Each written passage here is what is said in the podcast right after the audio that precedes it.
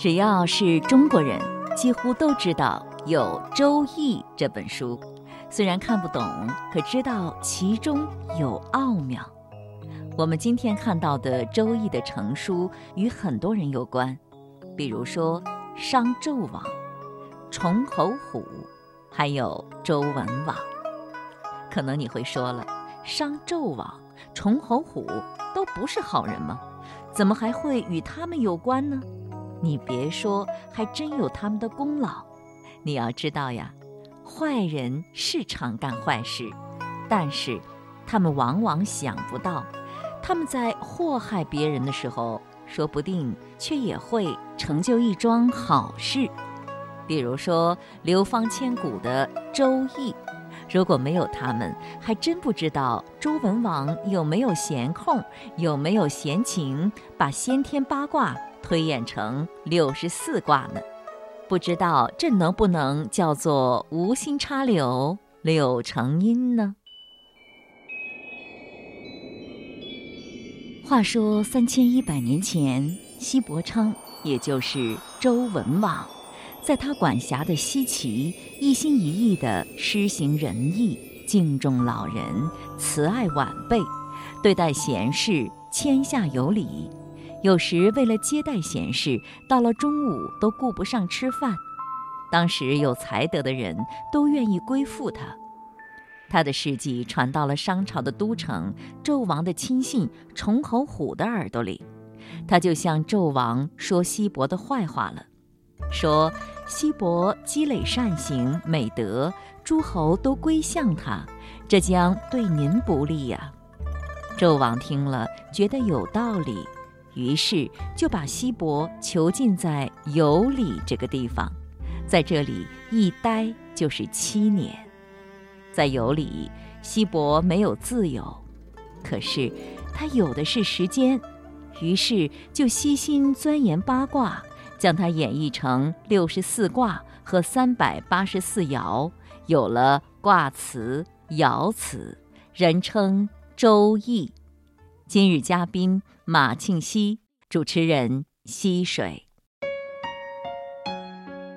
马庆西，山东省实验中学语文教师，对中国传统文化经典有着深入的研究和体验，深入机关、学校、社区进行讲座数百场。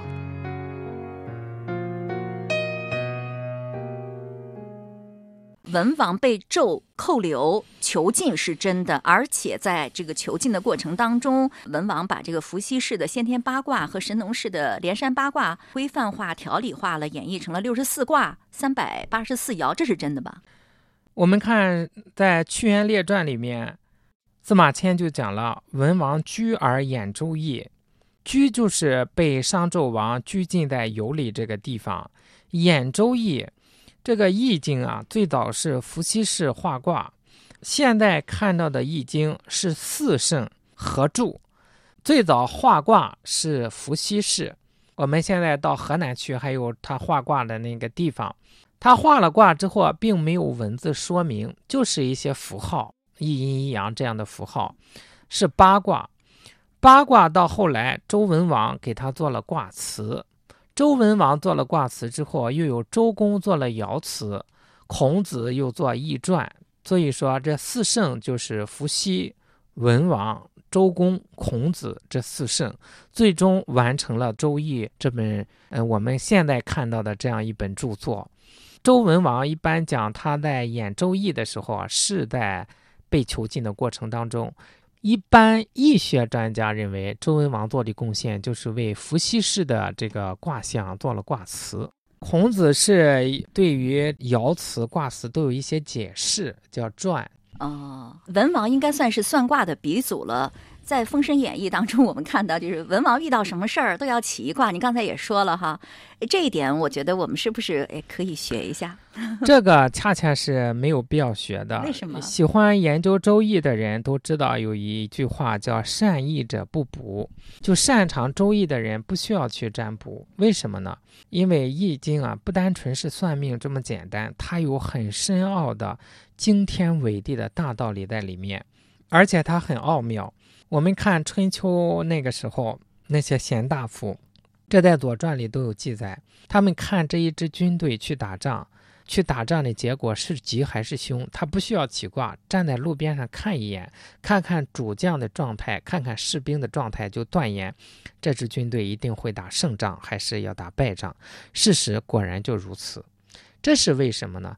就是他们深通义理，没有必要起卦。什么叫义？义有三个意思：第一是不义，第二是变异，第三是简易。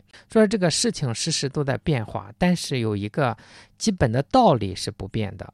比如说坤卦里边讲：“积善之家必有余庆，积不善之家必有余殃。”那我们说，你看这一家的孩子将来有没有出息啊？前程如何？那我们就可以往上看。积善之家有余庆，啊，积不善之家有余殃。就像夫子的外祖父要把呃自己的女儿嫁给孔子的父亲的时候，就隶属他祖宗积德之长。这就是高明的懂易经的人，他是运用天地自然这种义理来推测吉凶，不需要再起卦。我们真正懂了易经之后，从这些细微之处，易经里面讲叫君子见机不中招，机现在就是茶几那个几呀，几个的几也读几。什么叫几呢？就我们现在讲事物似有非有的那一点点苗头。君子看到这一点苗头不中招，立马就要果断地采取措施。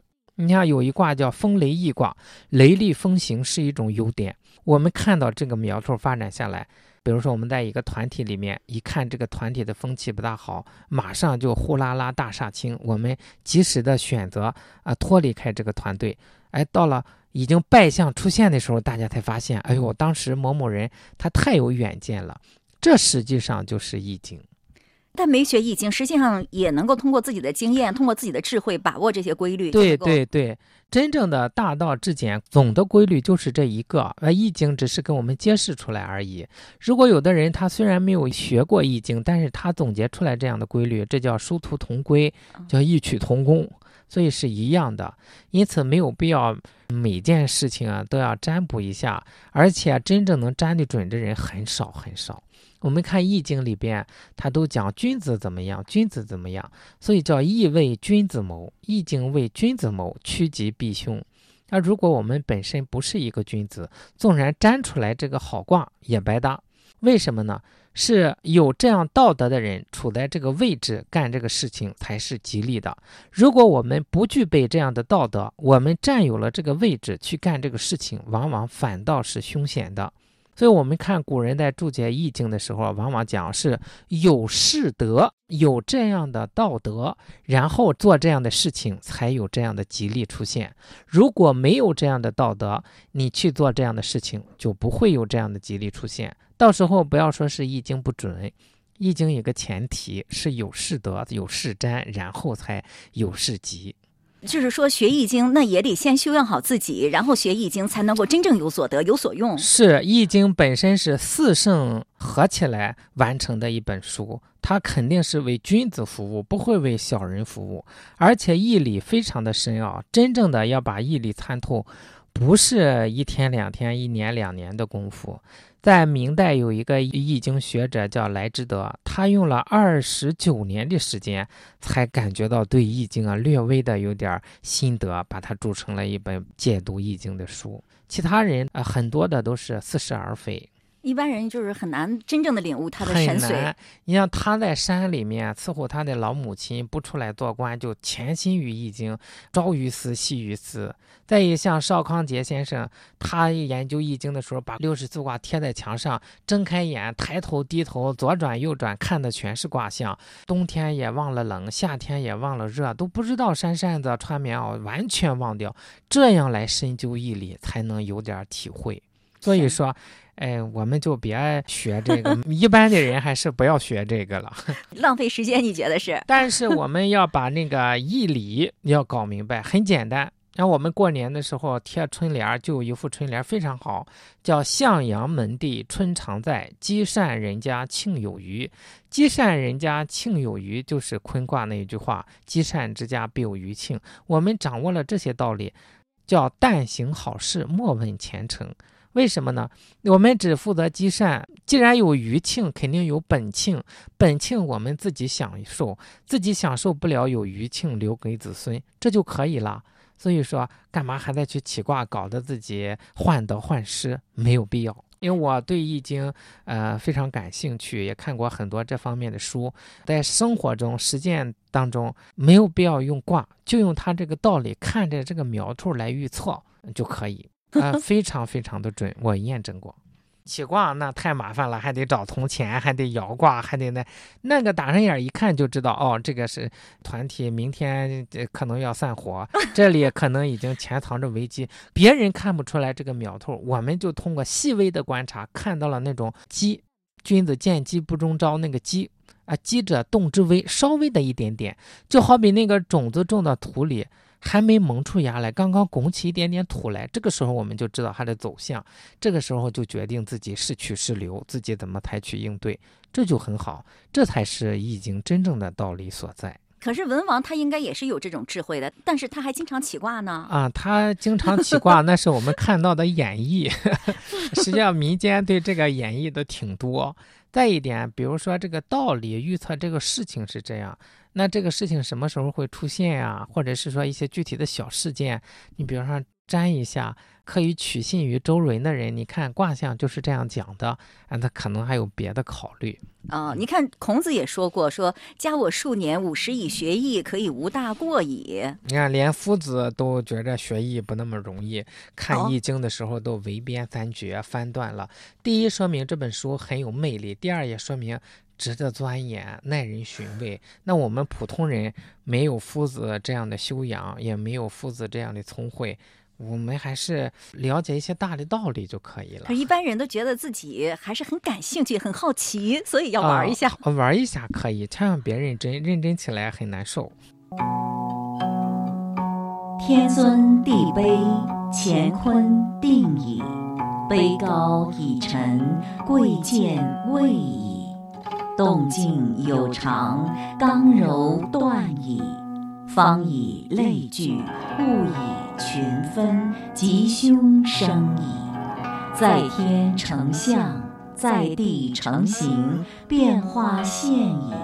是故刚柔相磨，八卦相当。出自《系辞传》。既然《周易》这么难，下面我们还是回到《论语》中来吧，看看这一句。定公问：“君使臣，臣事君，如之何？”孔子对曰：“君使臣以礼，臣事君以忠。”这一句话实际上暗含着一个门道。鲁定公问君使臣，臣事君怎么样？就我怎么样让臣子要听我的话？这实际上问的还是在权术这个层面上。定公的意思是在权术上，但是夫子的回答呢是在道上。你看，君使臣以礼，那么臣就事君以忠。不要问臣子怎么对待自己，只管自己对待他是以礼相待。这个以礼相待，礼就是国君应该怎么做国君呀？就是做人君，《大学》里讲为人君，止于仁。那做到这个人，对臣子是以仁爱之心，而不是以权谋之心，这就是以礼。再一个，要临之以庄，面对臣子的时候要非常庄重，不要咱们现在话讲非常猥琐。你像有一些领导给下属发一些非常猥琐的短信，这是不合适的。或者在呃出席宴会的场合，领导也讲个低级的笑话面对下属，这都不合适，那就不是以礼。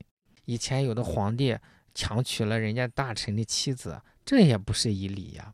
所以君事臣以礼，包含的方面是非常宽泛的。这句话，定公是出于当时三家大夫掌握了鲁国的大权，他想有所作为，或者是树立个人的威望，才问的这样一句话吗？应该是有这方面的考虑吧。因为整个那个时代啊，都是在好多的地方都是大臣不听国君的，国君驾驭不了局面，君臣离心。那其实我想，这也是领导和下级相处的一种方式。嗯，就是上级对待下级要以礼相待，下级对待上级要以忠对待。嗯啊，忠就是不仅仅是言听计从，也要在适当的时候提出自己的意见建议。忠嘛，就是首先要全心全力做这个工作，要全心全力，一点私心都没有。那如果国君有过失，我们为什么不敢提出来？那还是有私心，怕对我不利。你看，有这个自私的想法在这里。如果完全没有私心，那么我们都是为了领导好，为了整个单位好，那我们是完全有责任要提出来的。那么，如果做到了这两点，就是很好的君臣关系了。是，那如果都能做到这样，朝堂之上，或者是说一个单位、一个部门，它应该呈现一种什么景象呢？就是军人臣忠啊，哎，领导也非常受拥戴，呃，臣子做事非常尽心，彼此之间其乐融融，这就很好。啊、那应该就是整个单位比较有秩序，也比较有正气，是吗？嗯，还比较有感情。啊，比较有感情，嗯，那事业也会蒸蒸日上。那肯定。哎，这两点你觉得容易做到吗？不太容易，是吧？首先，你比方说，我们如果处在领导的位置上，我们就只负责前一句，是不是使臣以礼？比如说，现在他们家里边有很重要的事情脱不开身，比如说有丧事了，非得叫人回来加班，这也不是使臣以礼呀、这些地方我们都要做好。那领导者在这个方面还是只要想做，还是能做到的。如果说做不到，夫子不会给我们提出这种标准来。那如果我们现在是员工，那我们就只要在这里一天，我们就尽心尽力的做好自己的本职工作就可以了。我听说过很多像一些企业员工的辞职率还是挺高的，很多单位他就是感叹留不住人，刚把他培养起来吧，培养的比较成熟了吧，他就辞职了。各种原因肯定也很多，其中我想是不是也有这个上下级关系不能够君使臣以礼，臣事君以忠这个原因呢？那肯定是，当单位慨叹留不住人的时候，我们就反思自己为什么留不住人。现在往往是说，为什么他们都走？应该回头想一想，他们为什么离开我？是不是我哪儿做的不好？应该是都这样想才行。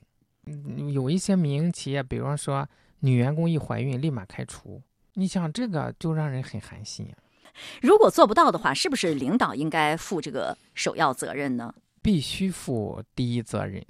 你说只要君使臣以礼，那么臣就能够做到事君以忠吗？他忠不忠，咱不要管。如果咱是领导，就只问自己是不是以礼。如果我们以礼相待，他还是不忠，那是他的问题。我们可以请他离开，也欢迎他自觉离开，是这个事情。而且离开了一定是他的损失，一个明白人都不会离开。所以，我们都是只尽自己这一方的职分。我们是领导，就只问自己对员工有没有以礼，或者说军人臣忠嘛，只问自己是不是人。臣子呢，只问自己是不是忠。比如说，发现这个领导他不好，我已经尽职尽力了，但是他的做法是偏离正道的，那我们就可以选择与他分道扬镳，这些都是可以的。那你再给大家具体的说一下，具体怎么做才算是君使臣以礼了？自我修养很高，面对员工的时候啊很庄重，对员工要有所关怀，这这一些都要做好。做好这一些之后啊，基本上就算是君使臣以礼。再一个要按时节，不要在员工，比如说非常非常困难的时候，还强迫要求他做一些超乎他能力的事情，等等，都是。包含有诸多方面，总归就是以人想到自己就想到对方。我处在他这个情况下，我不希望这个样子，那么我就不要这样去要求他。有些领导是按照单位的规则来管理，来管理员工，你觉得这样可以吧？这个你像我自己是没有资格来评论，我们可以用《论语》里面的话，《论语》里面的为政第二不就是讲了吗？要导之以政，齐之以刑，民免而无耻。如果是完全的依靠规则，那不就是导之以政吗？如果员工没有做好，那就是靠惩罚制度，齐之以刑。那员工可能也会按点儿来，但是免于惩罚，但是无耻，没有羞耻心。是啊，那这这样一个单位嗯就很难待，所以不如还是导之以德，齐之以礼，有规章制度，但那是一个底线，放在那里，最最好是大家都不碰，大家都没有感觉到它的存在，这种状态呃才是最好的。嗯，我想如果军使臣能够真正做到以礼的话，就算员工有违规的地方，你处理他，他也不会记恨你的。是的，啊，就是这样，就是这个。我们以前讲诸葛亮，他处死别人、惩罚别人，别人都心甘情愿，就是因为他一片公心。那陈世君以忠，只要是自己尽心尽力了，基本上做到这一点就可以了。嗯，啊，就心安了，尽到了自己的本分。是的，因为员工的能力有大小嘛。是是。这里问话的是鲁国的国君鲁定公。对于这位国君，我觉得还是有必要给大家介绍一下的。我们都知道，孔子这一生是做过几年官的。他五十一岁开始任中都宰。五十二岁升任小司空，再到大司寇、摄相使，就是代理国相。他励精图治，在政治舞台上留下了闪光的一刻。这个机会是鲁定公给的。中都宰孔丘大人到，五军驾到。孔丘，你来了。微臣孔丘，拜见君上。好啊，孔丘，寡人听说，你任中都宰不过一年光景，使中都的面貌大变，路不拾遗，夜不闭户。君上，微臣说过，如果用周礼治国，一年可有小成，三年必有大成。寡人希望。你能将自己的主张推向整个鲁国？臣不在其位，不谋其政。嗯，这个不难嘛。寡人给你必要的名位就是：季氏义如平子大人刚死去，现在嫡子季孙思已继任国相、大司徒，但大司寇的位置还空着。三桓都想推举自己的人担当，寡人倒想把这重任给你担当。求德薄才浅，愧难胜任。寡人支持你，让你和你的弟子重整鲁国，推行礼制，改变现在你所说的“君不君，臣不臣”的现状。你敢吗？鲁定公是一位傀儡国君，在当时鲁国三家大夫专权，国君处处都被挟制，心里当然很不痛快，希望能够借助孔子重振朝纲。孔子没有让鲁定公失望，把中都治理得面目一新，在位居大司寇之后，又使鲁国得到了大治。并且在齐鲁两国的家谷之会中表现卓越。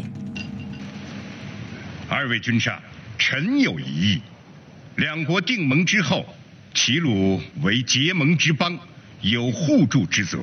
齐国日后对外有战事，鲁国应该出兵车五百乘加盟作战。好，此意不错。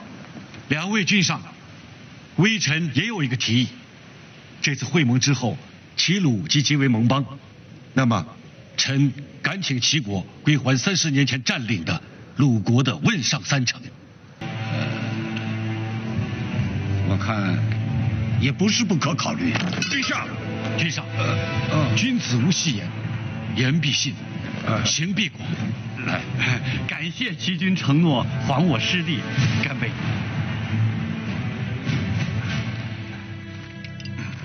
刚刚您听到的是来自电影《孔子》中的片段，表现的就是嘉谷之会中齐鲁两国君臣斗智斗勇的场面。鲁定公十年，也就是公元前五百年，孔子五十二岁，齐鲁两国在嘉谷会盟。嘉谷就是今天我们山东莱芜东南的地方。孔子在这次会盟当中担任鲁国的相礼。在嘉谷之会中，孔子不仅为鲁军保存了体面，还要回了汶上三城，就是今天山东运城东、济阳北，还有归阴，就是龟山之阴，今天西问东南境的地方。让在内政外交中总是备受压抑的鲁定公真正扬眉吐气了一回。自此之后，鲁定公对孔子就更加信任了。这是什么？魏国和齐国都送来了国书。我们再不用夫子，别人可就要用他了。只是不知诸位爱卿意下如何呀？等等，哼哼，这个出身来历不明的庶子孔丘，君上你在一年之内，把他由一介布衣先提拔为中都大夫，再提拔为大司寇，位列鲁国上卿，现在还要重用重用，君上还打算把他捧上天吗？此次齐鲁会盟，孔丘收复失地。扬我国威，举国上下无不传颂。孔丘虽出身庶民，但你先父已承认他是宋国公卿之后，有贵族血脉。他不费一兵一卒，讨回了失陷多年的汶上三城。他虽然一介布衣，却有一套以礼治国的施政理想。先父过世后，大司寇已让孔丘做了，鄙人。就再把这个国相也让他代理了吧。他日奏报周天子，我就只留个大司徒一职吧。国相好。哎呀，没想到大司徒是如此的让贤，好，实在是难得呀。由此，孔子终于获得了机会，开始推行他的政治主张，使鲁国得以发展壮大起来。鲁国的发展让齐国非常的慌张，于是他们想了一个办法，把一百二十匹好马和八十名能歌善舞的美女送给了鲁国。从此，鲁国君臣沉迷于女乐。